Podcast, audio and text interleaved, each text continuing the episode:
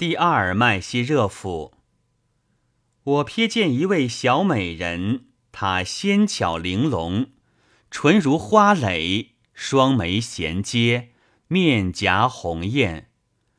别看她人虽小，嘴儿却格外的甜，更显出风情万种于顾盼之间。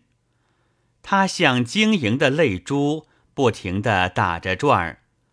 红色裙衫里戴着的小帽用网扣织边。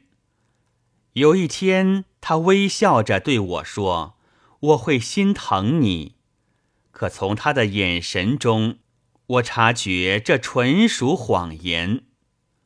尽管对他虚假的诺言，我不抱丝毫希望，但他在年轻的小姑娘中却属非凡。